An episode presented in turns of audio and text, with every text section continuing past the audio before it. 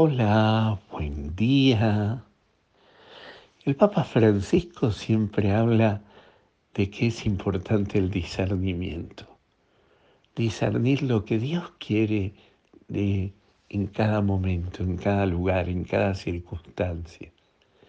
Y esto nos lleva muchas veces a distinguir entre lo que es importante de lo que es superficial, de lo que es secundario.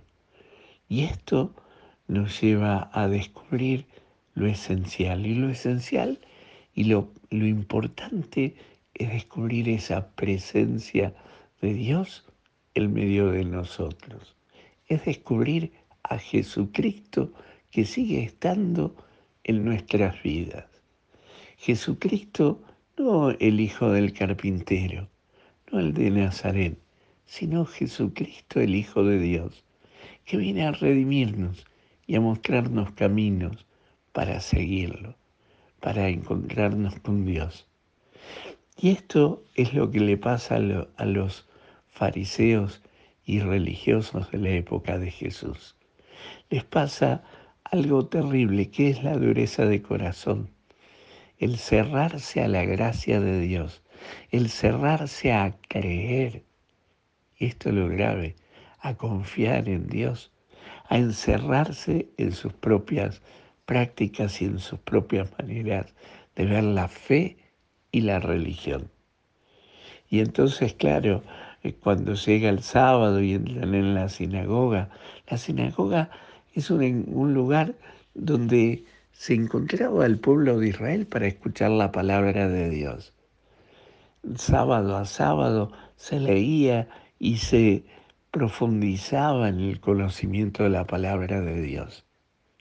Y ese sábado entra Jesús en la sinagoga y entra también un paralítico de su mano, de su mano derecha. Y entonces va Jesús y le, lo, lo invita a pararse, a ponerse en medio de todos. Y entonces es allí, como sabe, de la dureza y del dolor que le produce la dureza de corazón de los fariseos y de los herodianos. Entonces le va a decir, eh, ¿qué está permitido hacer o no hacer en sábado? Y por encima de todo está permitido hacer el bien, más allá de los caminos y de las formas, de las normas litúrgicas del momento, las normas religiosas del momento. Y entonces allí donde le cura la mano y puede extender la mano. Y claro, por, le duele a Jesús la dureza de corazón de ellos.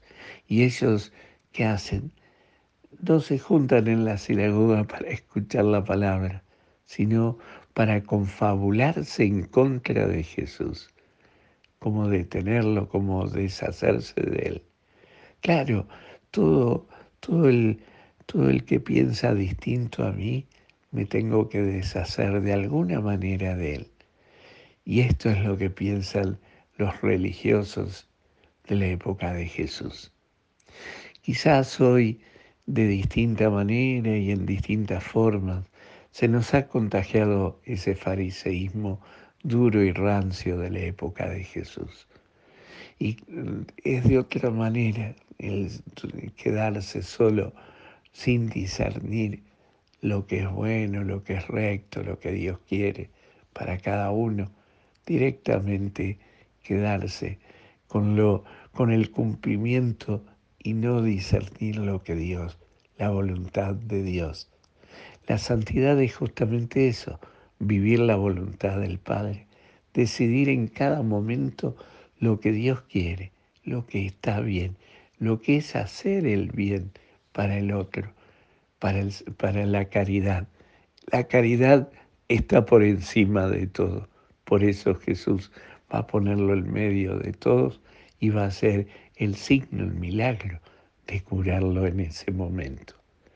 Para ver si logra abrir esa dureza de corazón que tienen los fariseos y los religiosos de su época.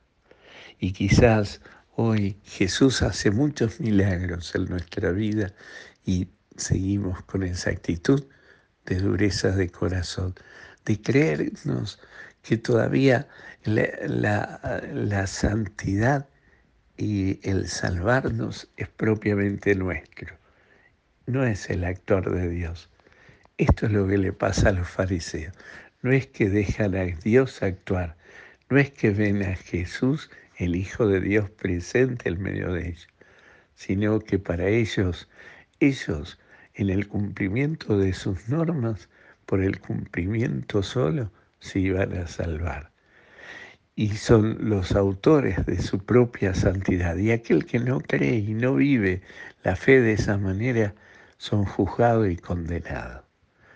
Pidámosle al Señor que nosotros no caigamos también en esa, en esa actitud religiosa, que tengamos apertura grande de corazón, que no tengamos esa dureza del corazón que no nos deja ver el bien a los demás por encima del cumplimiento de nuestras leyes y de nuestras costumbres religiosas.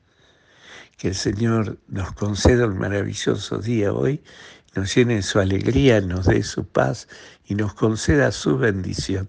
Él que es Padre, Hijo y Espíritu Santo. Amén.